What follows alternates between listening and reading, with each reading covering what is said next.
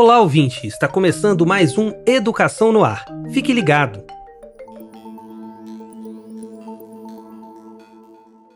O primeiro domingo de prova do Exame Nacional do Ensino Médio, o Enem, será no domingo 13 de novembro. O INEP, responsável por preparar e aplicar o maior exame de acesso ao ensino superior no país, preparou um documento com orientações gerais sobre a Covid-19, com informações aos participantes a respeito dos procedimentos a serem adotados antes e durante o Enem.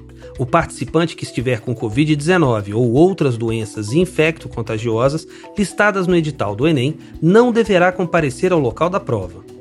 Ele poderá solicitar a reaplicação do Enem na página do participante em até cinco dias úteis após o último dia de prova, que será em 20 de novembro. No momento da solicitação de reaplicação, é necessário anexar um documento que comprove a condição. O pedido, então, será analisado pelo INEP. Caso o diagnóstico ocorra no dia da prova do Enem, o participante também deverá comunicar sua condição por meio da página do participante. A aprovação do laudo garantirá a participação na reaplicação, que vai ocorrer nos dias 10 e 11 de janeiro de 2023. O INEP também ressalta que não é necessário apresentar o comprovante de vacinação de prevenção à Covid-19 para a realização das provas do Enem 2022.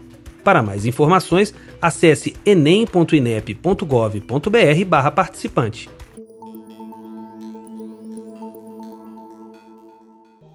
Você ouviu Educação no Ar Acompanhe outras notícias da educação no portal do MEC, www.gov.br/mec.